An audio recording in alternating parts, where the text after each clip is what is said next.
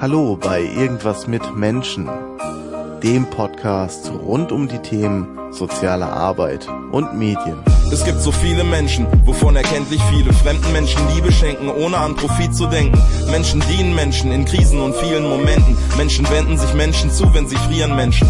Spenden für Menschen, Menschen erziehen Menschen. Ein Glück, dass Menschen ihre Kraft nicht nur für Krieg verschwenden. Wenn es nicht menschlich ist, dass Menschen sich im Team ergänzen, wo man hingeht, sieht man Menschen, die in Richtung Frieden Ja, lenken. herzlich Menschen, willkommen bei Irgendwas mit Menschen. Diesmal mit dem Intro von Umse gesponsert. Vielen Dank dafür. Und ich habe äh, einen Gesprächspartner, ihr habt es im Teaser gesehen, ich bin nach Hamburg gefahren und äh, neben mir sitzt Christian Heise. Hallo. Hi. Na? Grüß dich. Ja, ähm, Christian Heise hat die erste offene Doktorarbeit Deutschlands geschrieben. Ähm, das ist insofern besonders, als dass er den Prozess des Schreibens transparent gemacht hat. Äh, bevor wir aber über das Projekt sprechen, vielleicht erstmal eine kurze Vorstellung. Wer mhm. bist du? Was machst du? Ja, ich bin Christian Heise, bin ähm, eigentlich Politikwissenschaftler, also habe das mal studiert in Greifswald und Potsdam und hatte aber immer schon so eine Beziehung zu irgendwas mit Medien. Ähm, habe mal für so ein online-journalistisches Nachwuchsmagazin gearbeitet, das heißt E-Politik, finde ich auch immer noch total toll. Ähm, Empfehlung an dieser Stelle und ähm, habe aber auch schon recht früh mich mit auseinandergesetzt, so die Schnittstelle zwischen Medien beziehungsweise Kommunikation und Technik. War dann ähm, auch während des Studiums schon ein bisschen selbstständig unterwegs und bin dann nach dem Studium ähm, äh, nach Hamburg gegangen zur, äh, zur Zeit, beziehungsweise zur Zeit online. Habe da dreieinhalb Jahre gearbeitet als Audience und Business Development Manager auch so ein bisschen an einer Schnittstelle zwischen Technik, Redaktion und Verlag und bin dann äh, kurz zur deutschen Presseagentur gegangen und habe dann aber beschlossen, etwas zu tun, was ich schon eigentlich die ganze Zeit machen wollte, noch meine Promotion anzufangen, beziehungsweise im Optimalfall auch fertig zu bringen. Das hat selbst mit so einer 80 und 60 Prozent Stelle nicht so gut geklappt. Von daher habe ich dann das recht spontane Angebot an der Uni Lüneburg zu arbeiten, an äh, einem EU-Forschungsprojekt zum Thema Innovation und vor allem auch Innovation im, im, in der wissenschaftlichen Kommunikation habe ich das, äh, dieses Angebot angenommen und habe dann drei, drei Jahre gearbeitet und da auch promoviert und jetzt im Juni endlich mal abgegeben. Quasi. In drei Jahren, das ist äh, doch sportlich. Ja, es waren, ach, das ist mal eine Rechnungsweise. Ich glaube, meine Freundin würde sagen, es waren 30 Jahre. aber es waren, glaube ich, dreieinhalb oder ja. so. Also, aber ich bin auch selber überrascht, dass ich dann letztendlich im Zeitplan, so halbwegs im Zeitplan geblieben bin. Wenn man bei mir auf der Webseite guckt und darüber sprechen wir später nochmal, ja. sieht man im Zeitplan ganz häufig vor allem zum Ende hin durchgestrichene Daten, aber ich glaube, das ist auch äh, recht normal, dass sich das am Ende verzögert. Nein, und jetzt mittlerweile bin ich, ähm, bin ich immer noch an der Leuphana, auch Dozent im, im ähm, Studiengang äh, digitale Medien, was mir sehr viel Spaß macht und äh, arbeite bei Google in der Digital News Initiative und ähm, setze mich da mit Innovation im Journalismus auseinander. Mhm. Super. Darum soll's heute nicht gehen, ja. sondern vielmehr um das Projekt. Was hast du da mit der offenen Doktorarbeit versucht zu zeigen? Was hast du gemacht? Ähm, vielleicht für die Zuhörer, die jetzt überhaupt nicht äh, die Webseite kennen, nicht vor Augen haben, was das heißt. Ne, man muss eine Promo, äh, bei einer Promotion eine Dissertation verfassen. Das ist eine große Schrift, äh, wo man forscht und das niederschreibt. Was hast du da anders gemacht? Ich habe, als ich das Exposé abgegeben habe, bei meinem ähm, Doktorvater Professor Martin Warnke, von dem es ja in Deutschland zwei gibt, ich habe den finde ich den erstbesten abgekriegt. Nein, ähm, ähm, der ist ähm, äh, ähm, am Kulturwissenschaftlichen Institut der äh, Universität oder der Leuphana Universität. Und ich habe beim Exposé schreiben gemerkt, dass es ja ein dass ich über die Öffnung von wissenschaftlicher Kommunikation und über die auch die Veränderungen äh, in der wissenschaftlichen Kommunikation schreiben möchte, muss man auch wieder so ein bisschen den Hintergrund rausholen. Ich beschäftige mich schon auch seit sehr langer Zeit mit ähm, mit den digitalen Veränderungen im politischen Bereich. Da kommt dann wieder so Medien, Politikwissenschaften mit rein, aber eben auch mit der Öffnung von Daten und Öffnung von Kommunikation. Bin auch bei der bei dem deutschen Chapter der Open Knowledge Foundation schon eine ganze Weile aktiv, auch bei Freifunk, was ja auch wieder so ein bisschen mit Öffnung von Netzen zu tun hat. Also dieses Wort Öffnung kommt da immer häufiger vor. Und als ich diese, dieses Exposé geschrieben habe, und ähm, da dargelegt habe, was ich eigentlich vorhab, ist mir recht schnell aufgefallen, warum ich diese ähm, Verbindung zur Öffnung nicht einfach auch zum Bestandteil meiner Arbeit machen sollte. Ähm, das hatte einen ganz pragmatischen Grund. Wenn man bei, bei einem Thema mit, einer, mit ein bisschen Herzblut dabei ist, kann das, glaube ich, nicht schaden, das auch in die DIS mit einzubauen, um auch den, den, die, die, das innerliche Interesse hochzuhalten. Und zum anderen ist mir tatsächlich aufgefallen, dass es zumindest meines Erkenntnisses nach äh, bis zu dem Zeitpunkt noch keiner probiert hat und alle über Öffnungen von wissenschaftlicher Kommunikation sprechen, aber im Rahmen von wissenschaftlichen Qualifikationsarbeiten da bisher recht wenig passiert oder mhm.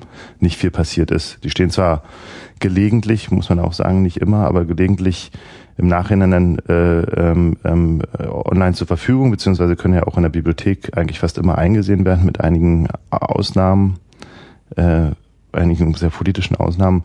Ähm, aber den gesamten Prozess von Anfang bis zum Ende offen zu gestalten, das hatte meines Erachtens bis dahin noch keiner probiert und ich habe versucht, das so gut wie es geht umzusetzen und auch zu einem der drei Kernbestandteile meiner Arbeit zu machen. Mhm. Also ehrlich gesagt darüber zu schreiben, wie es ist, offen zu schreiben. Okay. Ähm, jetzt vielleicht nochmal für die Zuhörer, die die Seite wirklich nicht aufgerufen haben. Wie kann ich mir das vorstellen? Was hast du da gemacht auf der Seite? Das heißt, äh, kann ich mir das vorstellen wie ein Wiki?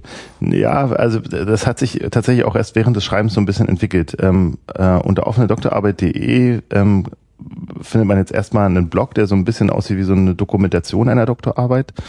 Ähm, das, glaube ich, ist eh, eh, schon mal ganz sinnvoll. Ähm, hat auch, glaube ich, ganz, ganz gut funktioniert. Aber, und da kam dann, und ich hatte ursprünglich vor, diese Doktorarbeit auch in einem Blog zu schreiben und mich mit der Modifizierung von WordPress so ein bisschen beschäftigt. Inwiefern WordPress ist ein, ein eine Software, mit der man einfach Blogs im Internet veröffentlichen kann, ähm, mit der Modifizierung beschäftigt, aber recht schnell gemerkt, dass die Technik da so an ihre Grenzen stößt und ähm, habe das Exposé auch recht schnell veröffentlicht, damals dann noch als äh, Google Doc, was äh, halbwegs vernünftig ging, weil es einfach verfügbar war, vor allem skalierbar war und ähm, äh, auch einfach, muss man ganz plump sagen, convenient war und funktioniert hat.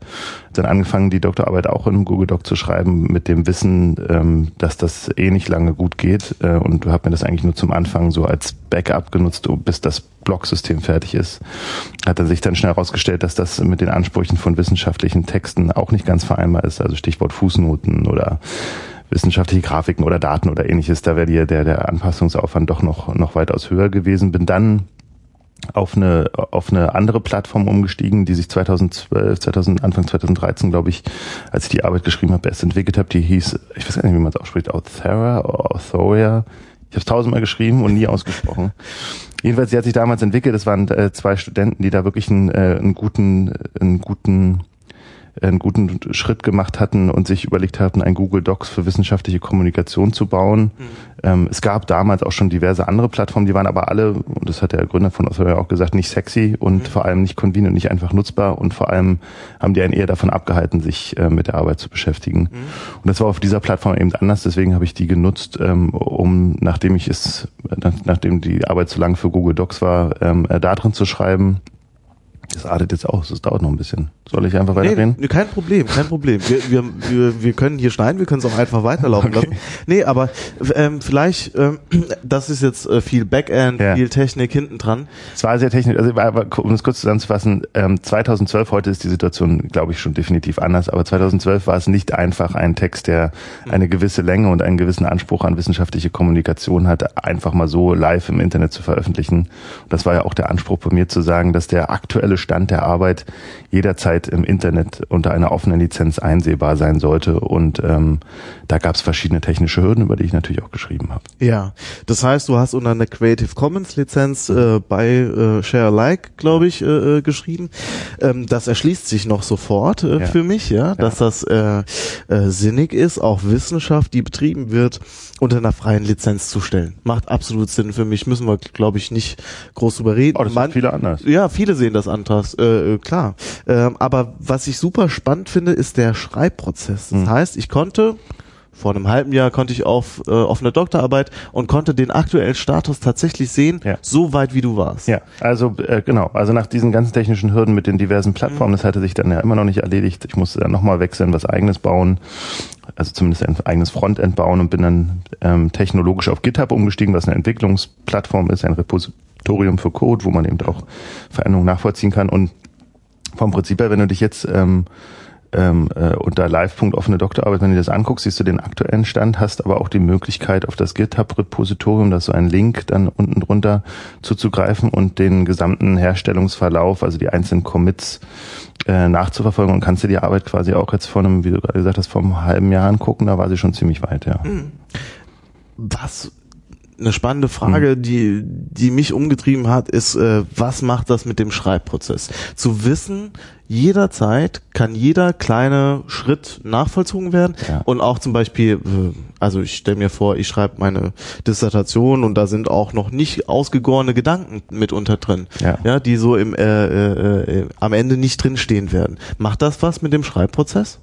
Ja, aber ja, also natürlich ähm, das macht natürlich was. Auf der anderen Seite muss man äh, ganz ehrlich sagen, manche Menschen sind ja Gewöhnungstiere, ich gehöre da auch dazu. Man gewöhnt sich dann irgendwann recht schnell daran und gibt dann so Situationen wie, wenn man nach einem Jahr oder nach zwei Jahren feststellt, dass im ersten Satz schon drei Rechtschreibfehler drin waren und die jetzt seit einem, seit einem Jahr oder so da der erste Satz waren, den jeder gelesen hat, dann denkt man sich schon so, boah, ähm, war das jetzt so gut? Äh, auf der anderen Seite, glaube ich, hilft das auch. Erstens, weil man sich dann doch schon auch mehr Gedanken darüber macht, was man da eigentlich schreibt.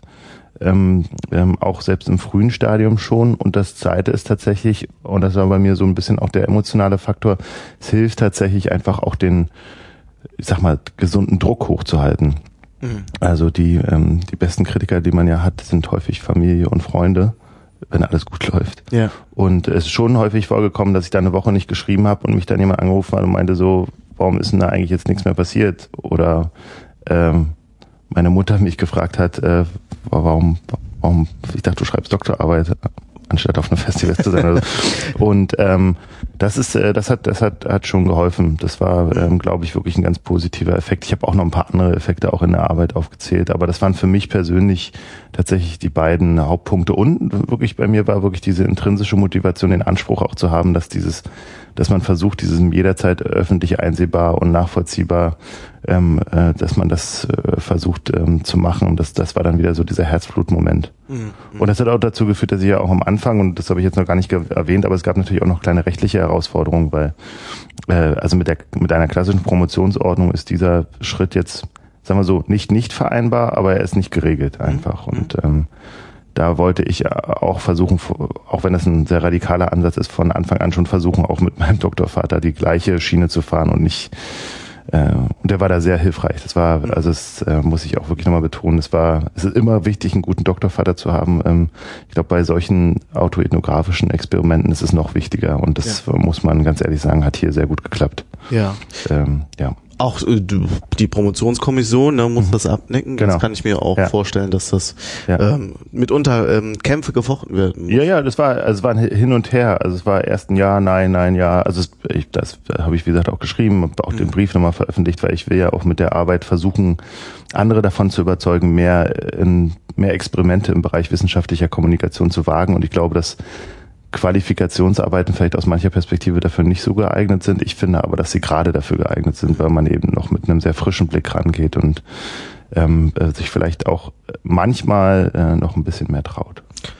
Ich würde gerne erstmal über das Konstrukt, was ja. du geschaffen hast, weitersprechen, bevor ja. wir äh, vielleicht später noch ein bisschen über das Thema an sich sprechen, Natürlich. nämlich Open Access und Open Science. Wo, worin siehst du den größten Nutzen den es hat, äh, offen eine Dissertation zu verfassen, offen zu schreiben, Forschung zu betreiben? Also was ich schon gesagt habe, ich, ich glaube, dass es einen dazu zwingt, ein bisschen, also noch mehr darüber nachzudenken. Und ich glaube, dass es ähm, auch den, den Vorteil hat, dass viele andere Menschen, die in dem Umfeld sind, und nochmal, das ist jetzt erstmal so die ersten so private Argumentationen, zu verstehen, was man da eigentlich tut. Und ich habe auch häufig die Situation gehabt in in der Zeit davor, wo ich viele Freunde und Bekannte haben, die promoviert haben, die ich dann nach dem 50. Mal ähm, noch fragen musste, worüber sie eigentlich schreiben. Und ich finde schon das interessant, anderen daran teilhaben zu lassen, an seinem Wissensschöpfungs- oder Erkenntnisprozess, je nachdem, was man davor hat. Aber äh, nochmal grundsätzlich glaube ich, äh, bin ich der festen Überzeugung, dass ähm, es zu einer modernen Gesellschaft dazugehören sollte, dass äh, jeder frei und offen auf Inhalte und vor allem auch auf Wissenschaft zugreifen kann. Mhm. Das äh, kann man ja sagen, okay, ich publiziere das äh, später als EPUB, als welches Format auch immer, mhm. äh, als Open Access, äh, ist auch hoffentlich dann äh, lange Zeit gespeichert. Viele mhm. Bibliotheken legen da jetzt ja bisschen nach äh, in der Entwicklung. Ähm, äh, siehst du auch äh, Gefahren, zum Beispiel, dass man so eine Selbstzensur schon vornimmt? Oh, schreibe ich das jetzt? Äh, auch wenn der Gedanke vielleicht noch nicht so hundertprozentig ist, schreibe ich das jetzt rein? Ich glaube, das muss eine individuelle, äh, ja klar, ist eine individuelle Entscheidung. Ich mhm. bin, und das habe ich auch, glaube ich, so in der Arbeit zusammengefasst, dass ich gesagt habe, es gibt jetzt erstmal keine äh, fundamentalen Vor- oder Nachteile dieser Arbeit so offen zu schreiben, was äh, sich natürlich auf meinen Case beschränkt und vielleicht sogar auf meine Disziplin beschränkt, was meines Erachtens aber ein guter Startpunkt ist, diese Diskussion überhaupt mal zu starten, ähm, inwiefern sowas sinnhaft möglich oder wünschenswert ist. Aber nochmal, ich glaube, glaube, dass es, und das, so verstehe ich auch die Wissenschaftsfreiheit, dass jeder für sich selbst entscheiden sollte, ob er etwas offen publiziert und wann und wie. Ich glaube nur, dass er diese Entscheidung bewusst treffen sollte und dass er diese Entscheidung treffen sollte unter Kenntnis der Konsequenzen dieser Entscheidung. Und das fehlt mir in sehr vielen Fällen äh, doch sehr. Und wie gesagt, was die Vorteile und Nachteile angeht, da kann man schwadronieren und äh, ganz viel, so viel lamentieren. ähm, wahrscheinlich. Aber ähm, in meinem Fall, wo es eben wirklich darum ging, das Phänomen Öffnung von wissenschaftlicher Kommunikation und auch Digitalisierung von wissenschaftlicher Kommunikation betracht, zu betrachten und selber sich selbst zum Untersuchungsgegenstand zu machen, ähm, wäre es dumm gewesen, oh, nee, nicht dumm, wäre es aus meiner Perspektive falsch gewesen, das nicht zu tun. Mhm. Gut. Wie gesagt, ich würde gern ein paar Zuhörerfragen reinbringen.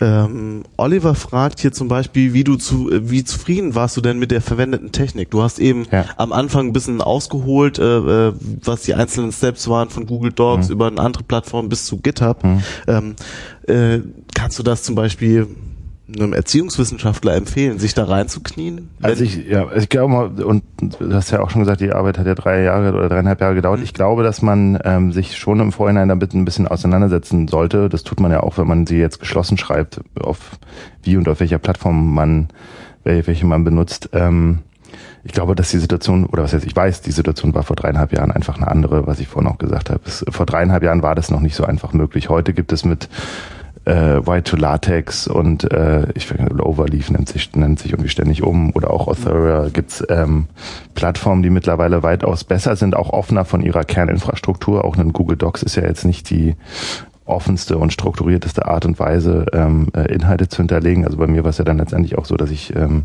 meinen Text maschinenlesbar machen wollte und deswegen in so einer leicht abgewandelten Latex-Form geschrieben habe. Mhm. Aber äh, ich glaube, dass es viele Möglichkeiten gibt, das heute zu tun. Und andersrum, ähm, man sollte sich vielleicht auch dann kurz die Frage stellen, warum sollte ich es nicht machen? Und ähm, wenn es dafür klare Antworten gibt, ist das meines Erachtens auf jeden Fall ein besserer Ansatz, als ähm, es einfach nicht zu tun. Mhm. Ja, also das mal, mal umdrehen, eher Offenheit zum Standard zu machen mhm. und sich zu überlegen, warum man vom Standard abweicht, ähm, als äh, umgekehrt ähm, die geschlossene, das geschlossene Schreiben aber nochmal, ich will da keinen, gar keinen zwingen und das habe ich auch in der Arbeit festgehalten. Mir ist auch, es war auch ein Selbst, muss man ganz offen sagen, so ein Selbstheilungsprozess, wenn man, weil ich in die Debatte schon reingegangen bin und das habe ich auch am Anfang in der Arbeit nochmal ganz klar gemacht, dass ich natürlich aus einer Richtung komme, auch mit meiner ehrenamtlichen Arbeit für die Open Knowledge Foundation, wo man ganz klar sagt, Öffnung ist erstmal was Gutes was nicht besonders positiv ist, wenn man sich konstruktiv mit dem Thema, oder es kann positiv sein, wenn man es sich richtig wissenschaftlich macht, aber was natürlich Herausforderung ist, sich dann mit dem Thema auseinanderzusetzen, was doch so sehr emotional ist auch zum Teil. Ähm, und deswegen Selbstheilungsprozess, weil ich natürlich auch im Rahmen des Veröffentlichens der Arbeit, des Schreibens der Arbeit und auch in der Auseinandersetzung mit der Materie festgestellt habe, dass meine Annahmen im Anfang, am Anfang vermutlich doch ein bisschen zu ähm, blauäugig ist vielleicht nicht immer das richtige Wort, aber doch zu einfach waren. Mhm. mhm. Und das war schon, das war schon wichtig für mich und das ist ähm, auch ein Prozess, der da in mir vorgegangen ist, den ich auch am Rande versucht habe, so ein bisschen zu beleuchten. Von daher glaube ich, war das eben dem Thema auch geschuldet, der, der einzig richtige Weg, das so zu machen. Hm. Oliver fragt auch noch im Nachgang, äh, wie sich das mit dem Datenschutz gestaltet hat. Mhm. Bist du da auf Probleme gestoßen, wo du dachtest, oh, das kann ich in dieser ja. äh, in dieser Fassung noch nicht online stellen ja, also, äh, und muss ja. erst anonymisieren? Ja, ich habe ja, aber das sollten ja eigentlich alle tun. Mhm. Ähm, äh, also das der, der Punkt, glaube ich, an der Stelle ist immer so ein bisschen die Disziplin und Struktur zu wahren. Ich glaube auch bei einer normalen Doktorarbeit, die mit persönlichen oder personenbezogenen Daten arbeitet, sollte man tunlichst darauf achten, dass man die Daten, bevor man sie wo auch immer speichert, ähm, dass man sie anonymisiert. Und ich glaube, dass äh, dieses strukturierte, offene Vorgehen einfach wirklich dazu zwingt, auch da ein bisschen akku noch akkurater vorzugehen, als man es vielleicht sonst so tun würde, weil man einfach äh, wie du es umgedreht ausgedrückt hast, gerade eben, weil man ein bisschen mehr drüber nachdenkt, was man da eigentlich veröffentlicht. Und ähm, ich habe ja auch eine Befragung gemacht von knapp 1200 Wissenschaftlern und äh, da war es äh, für mich tatsächlich hilfreich, das äh, ähm, zu veröffentlichen, weil ich habe es am Datorium veröffentlicht von einer Leibniz, äh, Leibniz-Gemeinschaft, das ist auch so ein, so ein Datenrepositorium, also mhm. zusätzlich noch veröffentlicht. Und ähm, da gab es einfach auch nochmal ein Feedback von, äh, von, den, äh, von den Kollegen da, die mir gesagt haben, an der Stelle musst du vielleicht nochmal am Datenschutz drehen. Und das war, war tatsächlich hilfreich. Und mhm. ähm, Datenschutz spielt immer eine wichtige Rolle und man muss einfach auch nochmal ganz kurz zusammenfassen, bei offenen Daten äh, ähm, würde ich mich fast der Hackerethik des äh, CCC anschließen zu sagen, dass man sagt, so ähm, äh, öffentliche Daten nützen und private Daten schützen und das ist eine ganz wichtige Sache, die meines Erachtens auch in der Wissenschaft grundsätzlich äh, zu kurz kommt. Und nochmal zu den Vorteilen vom offenen Schreiben. Ich glaube ja. wirklich, dass man gezwungen wird, sich stärker an den ethischen und rechtlichen Richtlinien äh, dass man daran zu orientieren und die auch einzuhalten, weil man weiß, dass man sie veröffentlicht. Und ich glaube, dass das ein, auch ein positiver Nebeneffekt ist. Mhm. Cool, danke. Ähm, Jasmin fragt hier, mhm. du ähm, muss man vielleicht vorausschicken, es gab keine Kommentierfunktion. Mhm. Hat äh, auch die Promotionskommission, glaube ich, gesagt, ist nicht. Ähm, macht ja auch durchaus Sinn, ist ja, ja keine kollaborative Arbeit. Ähm, aber Jasmin fragt hier, gab es viele Kontaktaufnahmen oder ja. Kontaktversuche von Leserinnen, Lesern, die dir gut gemeinte Ratschläge und äh, mal hier ein Hinweis, da ein Hinweis und das könntest du noch mit einbauen. Ja. Gab's das? Nicht viel. Also es gab tatsächlich Kontaktversuche und äh, auch sehr hilfreiche, vor allem im, glaube ich, unkritischen Bereich der, der Literaturempfehlung. Ähm, das hat mir auch sehr geholfen, das habe ich auch sehr forciert tatsächlich. Hm. Ähm, rein technologisch gesehen, äh, weil ich dann auf GitHub gewechselt bin und die Kommentare im Blog waren dann aktiv, aber das war ja, ich habe die Arbeit nicht im Blog geschrieben, sondern im eigenen System. Ähm, hätte rein technisch jemand die Möglichkeit gehabt, auch ähm, und das ist jetzt sehr technisch, aber mhm. Äh, von den von der Arbeit eine Kopie zu machen und die selber weiter zu verändern. Das hat keiner gemacht. Könnte man jetzt in meinem Fall sagen, zum Glück, weil das hätte jetzt auch äh, vielleicht die Arbeit für mich jetzt nochmal weiter erschwert. Ja. Ähm, um die Frage nochmal zu beantworten, ja, es gab Kontaktversuche und das war, glaube ich, auch nochmal ein, ein Vorteil der, des offenen Schreibens. Ich glaube, dass mich Leute mit Literatur versorgt haben, die ich sonst in meinem Leben niemals getroffen hätte, die mir sehr geholfen hat tatsächlich, mhm. ja. Nichtsdestotrotz kann ich, glaube ich, mit äh, oder hoffe ich immer noch behaupten zu können, dass die Arbeit zu äh, 100 Prozent aus meiner eigenen, aus meinen eigenen Tippfingern entstanden ist. Ja. Aber das ist natürlich auch so ein Aushandlungsprozess, ne, der da noch stattfinden muss. Und das war auch so ein bisschen die Idee der Arbeit zu sagen, ich möchte hiermit auch einen Beitrag leisten zu der Entwicklung der wissenschaftlichen Kommunikation im, im Raum der Digitalisierung im Generellen. Ich mhm. glaube, dass da äh, noch viele Prozesse und viele Aushandlungen zwischen ähm, den unterschiedlichen Teilnehmern des wissenschaftlichen Kommunikationsbetriebs stattfinden müssen. Und das möchte ich auch forcieren. Und das ist auch ein bisschen die Kritik äh, am Ende meiner Arbeit, dass ich sage, dass diese, dieser Aushandlungsprozess überhaupt nicht stattfindet. Das ist nämlich eine Frage, wo Matthias ansetzen könnte. Der fragt nämlich, wie waren denn die Reaktionen der Hochschullandschaft, was auch immer man darunter mhm. fasst, ja, Professorinnen, Professoren, ja. ähm, ähm, andere Dozenten oder auch andere Wissenschaftler. Gab es da ein Echo? Gab es da Feedback? Ja, ich habe tatsächlich zum Beispiel in meiner Befragung versucht, auch ähm, an einer Stelle, die dann nur so halb eingeflossen ist, auch nochmal stärker auf die Kritiker zuzugehen und äh, sie auch einzubeziehen, ähm, gerade wo es dann um die Fragen, Befragung ging, inwiefern äh, man äh, offene Kommunikation gut findet und offene Kommunikation wirklich lebt an einem gewissen Punkt hätte ich mir ein bisschen mehr auch Kritik aus der Seite erhofft, ähm, weil ich glaube, nochmal das zu einer ausgewogenen Betrachtung des Themas und wie gesagt, da hat im Persönlichen mir die Arbeit auch sehr geholfen, eben immer beide Seiten gehören und ich hoffe, dass ich trotz meiner Affiliation im ehrenamtlichen Bereich nicht zu sehr nur pro bin. Ähm, ich habe versucht, auch die Gegenargumente so gut es ging zu betrachten aus meiner Perspektive, ähm, aber eine wirklich extrem kritische kritisches Feedback habe ich nicht bekommen, eher im Gegenteil. Und um die Frage zu beantworten, gab viel Feedback aus der Hochschullandschaft, aber das war mehrheitlich positiv. Okay. Aber es ist doch schon, äh, hatte Resonanz, ne? Das Es hatte ein bisschen erst, erstmalige, erstmaliges Projekt. Ich bin auch immer noch nicht hast. sicher, ich habe mir immer noch nicht die, also die Mühe ist falsch, aber ich habe immer noch nicht wirklich richtig doll gesucht. Ich glaube, es ist sogar weltweit die erste offene Doktorarbeit. Aber ich bin mir, also ich habe ich hab tatsächlich mal gesucht, Ja. äh, fle- fleißig und äh, entweder hat derjenige, der es auch gemacht hat, ähm, vor mir, entweder war er besonders schlecht, das im Internet äh, auffindbar zu machen, ähm, oder es ist tatsächlich so weltweit der erste Versuch. Aber das, ich Okay, weiß nicht, aber okay. darauf will ich gar keinen großen Wert Ja, legen. Mir ja. geht es tatsächlich eher darum, damit auch ein über die Qualifikationsarbeit für mich und diesen ähm, den Wissenschaftungsprozess für mich selbst und für andere, die sich mit dem Thema Open Science und Open Access auseinanderzusetzen, damit auch ein, äh, ein Experiment vorzulegen, auf dem man aufbauen kann, dass Mhm. man äh, vielleicht nochmal ausprobieren kann, besser, auch hoffentlich bitte besser machen kann, äh, Ja. umfassender machen kann, vielleicht auch begrenzter und begründen. Ähm, ich, das war aber auch so ein bisschen die Hoffnung zu sagen, dass man, dass der Beitrag zur Forschung auch darin liegt, dieses Experiment gemacht zu haben, um so ein bisschen eine Grundlage dafür zu legen, dass äh, viel mehr Wissenschaftler noch viel tollere und geilere Sachen machen Mhm. mit Öffnung wissenschaftlicher Kommunikation, als ich es getan habe. Hm. Matthias fragt hier noch, das hast du vorhin, glaube ich, schon ein bisschen beantwortet, ähm, die offene Arbeitsweise, ob die motiviert hat, äh, stets dran zu bleiben. Ne? Das hast du vorhin eigentlich schon beantwortet, dass das, ja. dass das so ist. Ne? Ja, also man, man wird auf der Punchcard, wie das bei äh, GitHub heißt, wo man sieht, wie viel wann veröffentlicht wurde, auch Ups und Downs, große Ups und Downs sehen und ähm, auch ich hatte meine meine zweiwöchigen Sprints, wo ich mich eingeschlossen habe, ähm, mich von allem ferngehalten habe und versucht habe, wirklich nur an der Arbeit zu schreiben. Hm. Ähm, ich muss aber ganz ehrlich sagen, hätte ich die Arbeit nicht offen geschrieben, hätte ich sie nicht zu Ende geschrieben. Hm. Okay. Hm. Das, äh, das ist ja, Ja, also das kann ich, das, kann- äh, das kann ich mit, das kann ich wirklich so sagen, ähm, äh, weil nach drei Jahren, und das können viele Doktoranden, glaube ich, auch nachvollziehen, bei manchen kommt es schon früher, erreicht man einen Punkt, wo man sagt, äh, fällt es denn vielleicht nicht doch nicht auf, wenn ich, wenn ich jetzt nicht, äh, nein, also es, die Motivation war auch da und das ist ja, diese Doktorarbeit ist geht ja nicht nur um den Inhalt, sondern es geht ja auch darum, nachweisen zu können, dass man wissenschaftlich und länger äh, als einen bestimmten Zeitraum an der Sache arbeiten kann. Aber vom, wenn man mich jetzt so fragen würde, und ich frage mich ja gerade quasi selbst, ich hätte sie nicht zu Ende geschrieben. Okay. Ähm, liegt gerade zur Begutachtung vor. Ähm, ich drücke die Daumen Ich für auch. das, für Für die. Disputation oder das Glosum, was da auch muss, ich, immer. da muss ich mir noch was überlegen, ehrlich, ehrlich gesagt, wie ich das, äh, wie ich das offen, offen mache.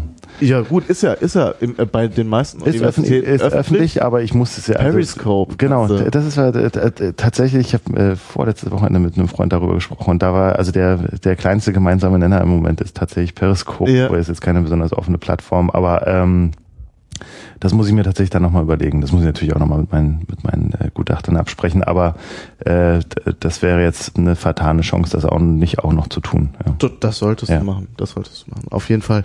Und äh, Matthias fragt hier noch, was ich ganz spannend finde, äh, ob das denn auch für Studierende geeignet ist, äh, also Qualifikationsarbeiten offen zu schreiben, sei es eine Bachelorarbeit, sei es eine Masterthesis.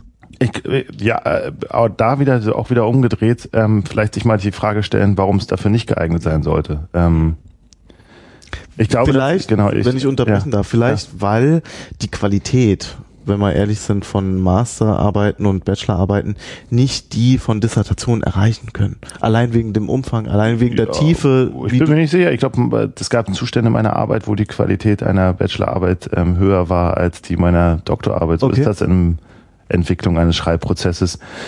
Ich glaube, dass es sehr, sehr wichtig ist, ähm, dass an so vielen Stellen wie möglich, und das habe ich, glaube ich, als Handlungsempfehlung auch mit reingeschrieben, an so vielen Stellen wie möglich zu kommunizieren, welchen Status diese Arbeit hat und was es, um was es sich eigentlich dabei auch handelt und warum man das macht und äh, wie man das macht. Ähm, ich glaube, ähm, und das waren, glaube ich, zehn Punkte, die ich da bei den Handlungsempfehlungen nochmal festgehalten habe in einem der Kapitel.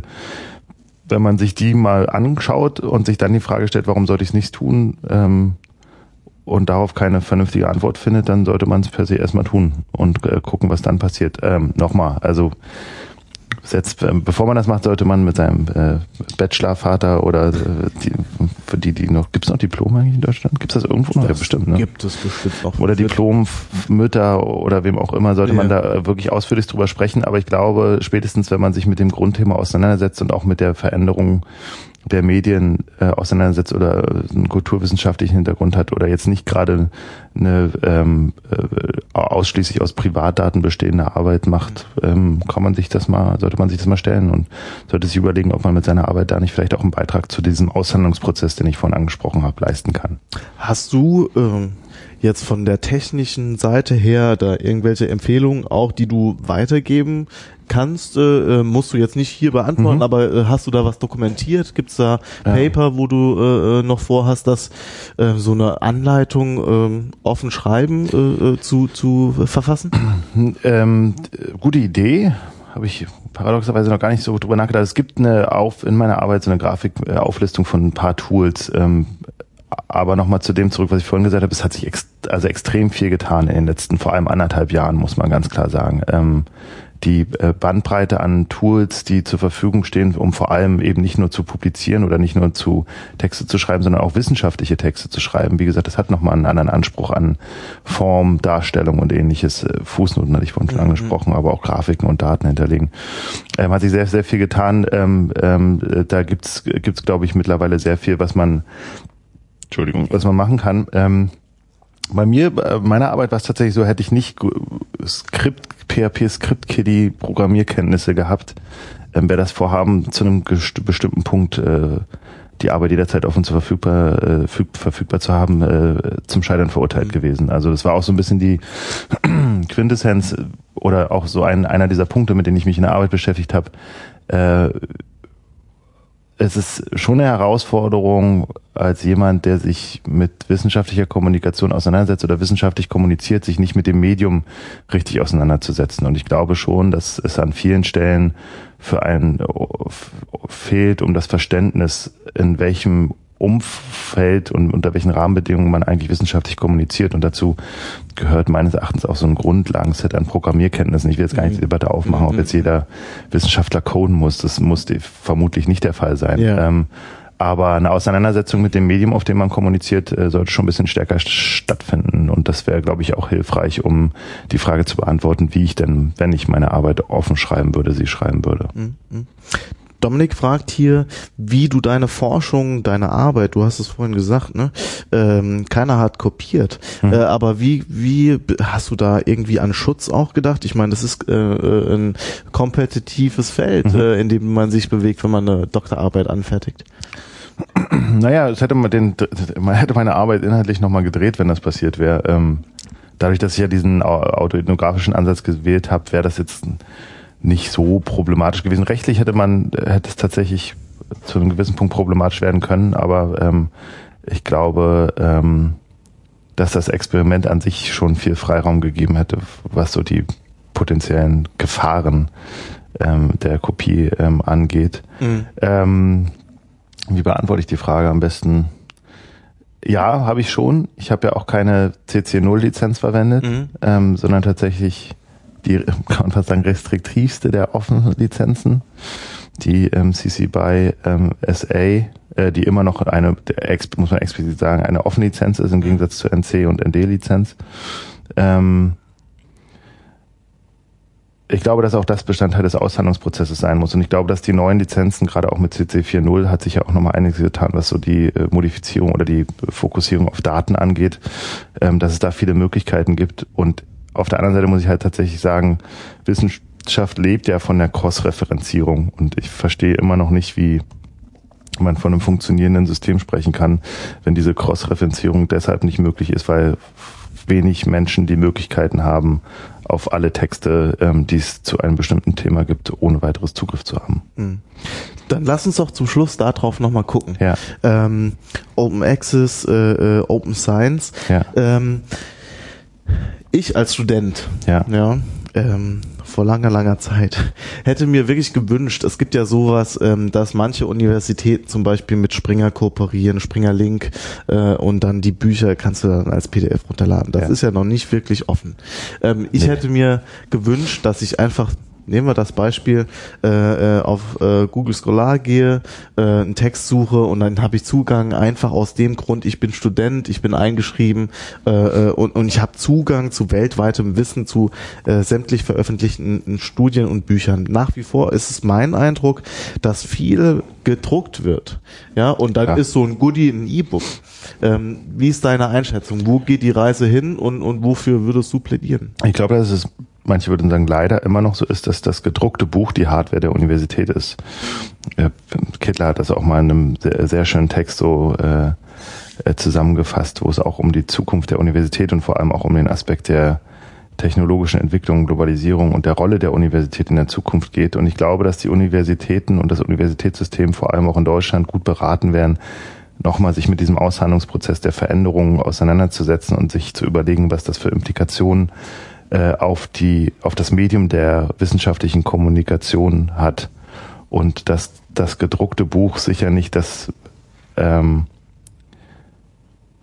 einzige Medium der Zukunft sein wird im Rahmen der Digitalisierung, ist, glaube ich, vollständig klar. Und ich würde mir da eben tatsächlich auch mehr wünschen, dass mehr Universitäten sich ähm, Gedanken machen, wie sie eben ähm, den, in die Situation zurückkommen können, dass sie Hort und Ort des Wissens sind mhm. und äh, das nicht Springer Link und äh, äh, auch nicht Google Books oder ähm, ähnliche sind, sondern dass die Universitäten es schaffen, das Wissen nicht zurückzuholen, aber ähm, offen und frei nicht nur ihren Mitarbeitern, sondern der Gesamtgesellschaft zur Verfügung stellen, was an ihren äh, an ihren Fakultäten äh, produziert wird. Und das ist also nicht mal das ist ja der heute der Fall. Ne? Also ja. wir haben Situationen, wo Menschen die an einer äh, Fakultät arbeiten, äh, auf die Texte der anderen Fakultät nicht zugreifen können ja. ähm, ohne dafür zu bezahlen. Also ob jetzt mit Privatgeld oder mit Hochschulgeld. Ähm, und das ist völlig absurd. Ja. ja. also es ist zum Glück nicht so häufig, aber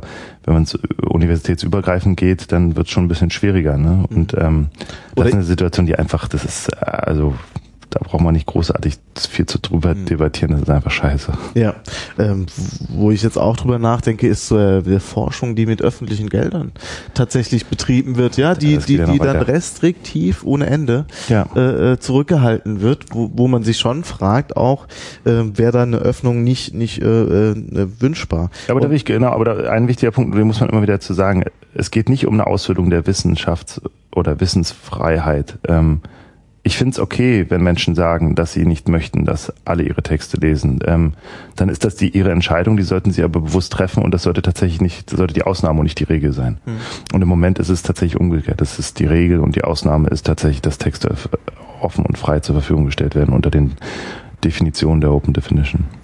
Und wenn man das Ganze offener gestalten würde, würden auch andere Leute äh, Zugang zu den Texten mit Sicherheit bekommen. ja, und Fall. jetzt durch dieses, äh, das Medium ist das Buch, ist das, hat das auch so ein bisschen den äh, Anschein, oh, der Stuhl knackt, äh, bisschen den Anschein von so einem äh, geschlossenen Zirkel. Ne? Das bleibt eher einem kleineren Kreis äh, zur Verfügung und somit kommen auch wenig frische Ideen rein. Äh, würdest du das unterschreiben? Ja, Wissen ist Macht und wenn der Zugang zu Wissen beschränkt ist, dann fällt die Macht auf diejenigen, die Zugang zu diesem Wissen haben. Und ähm, ich glaube, dass das eine Situation ist, die einer modernen digitalen Gesellschaft nicht gerecht wird, wo man eigentlich davon ausgeht, dass man doch schon auf das Wissen dieser Welt auch zurückgreifen kann. Was jetzt die äh, ich, um das kurz zusammenzufassen, ja, ich glaube, dass ähm, äh, die Öffnung wissenschaftlicher Kommunikation und die möglichst umfassende Öffnung wissenschaftlicher Kommunikation einen positiven Effekt auf die Qualität und auch auf die Innovation in Wissen, in, äh, im wissenschaftlichen Erkenntnisprozess hat. Ähm, das ist, klingt erstmal recht logisch, einfach weil, wenn ich auf Wissen zugreifen kann, was andere schon hatten oder äh, zur Verfügung gestellt haben, kann ich darauf aufbauen und das kann, ähm, andere würden jetzt das Buzzword Innovations Booster verwenden oder sowas. Das passt da, glaube ich, auch schon ganz gut. Nochmal, ich glaube aber, dass man auch die andere Seite betrachten muss und einfach auch sehen muss, dass vielen, die das so ganz blind einfordern, noch nicht ganz bewusst ist, was die Konsequenzen des, des, des Ganzen sind. Und ich denke, dass es sich eben nicht um einen Prozess handelt, den ich mir schon in fünf Jahren wünschen würde, sondern es wird ein bisschen länger dauern, leider.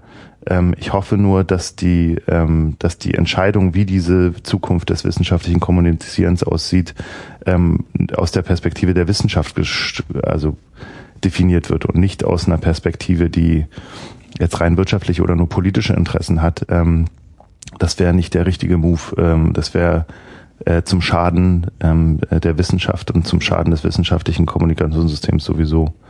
Ähm, ich glaube, dass die Digitalisierung der Wissenschaft eine einzigartige Möglichkeit für die Wissenschaft ist, sich neu zu definieren und dem Anspruch, Wissen frei und offen zu verfügbar zu machen und auch reproduzierbar zu machen, ähm, in ungeahnter Form gerecht werden kann. Und das ist meines Erachtens schon fast oder nicht nur fast, sondern meines Erachtens vergleichbar mit dem, was damals mit dem Buchdruck passiert ist. Das habe ich auch in Arbeiten nochmal ausgeführt. Das heißt, du würdest dafür plädieren, dass innerhalb der Wissenschaft die Leute, äh, die Wissenschaftlerinnen, Wissenschaftler sich damit auseinandersetzen, Unbedingt. das mitgestalten, Unbedingt. weil sonst wird es übergestülpt, gegebenenfalls te entweder Richtig. technologisch, wirtschaftlich ja. oder politisch. Ja. Mhm. Genau, also die Eröffnung der wissenschaftlichen Kommunikation wird kommen. Äh, die Frage ist tatsächlich nur wie. Mhm. Ähm, die Frage nach dem Wann stellt sich nicht mehr. Und ich glaube, vielen ist einfach nicht bewusst, dass äh, das Nicht-Auseinandersetzen damit äh, kontraproduktiv für die Wissenschaft sein wird. Mhm. Gut, das war doch, das war doch ein schönes Schlusswort. Also äh, selbst in die Hand nehmen als Wissenschaftler. Mehr experimentieren. Mehr experimentieren, mehr ausprobieren, äh, die Angst auch ein bisschen verlieren. Ne? Also ja, oder zumindest die Angst, Angst äh, versuchen zu begründen, mhm. vernünftig und mhm. nicht nur einer konfusen Angst der des Ideendiebstahls. Und aber wir waren ja beim Schlusswort von daher ich jetzt gar nicht. okay, Christian, ich danke dir, äh, danke dass du dir. dir Zeit genommen hast. Gerne. Ähm, war sehr spannend. Wir haben jetzt wenig über äh, die Inhalte an sich gesprochen, aber ich glaube, das hast du ja auch in der Arbeit mit aufgegriffen, ja. die eigene Erfahrung. Deswegen ähm, war das eine spannende Sache für mich. Ähm, ich hoffe, euch hat das gefallen. Ich hoffe, äh, alle Fragen sind beantwortet, die ihr mir reingegeben habt. Und wir hören uns spätestens in einer Woche. Da äh, spreche ich mit Reik Sonnenschein von sozialgo.de. Macht's gut. Tschüss. Ciao.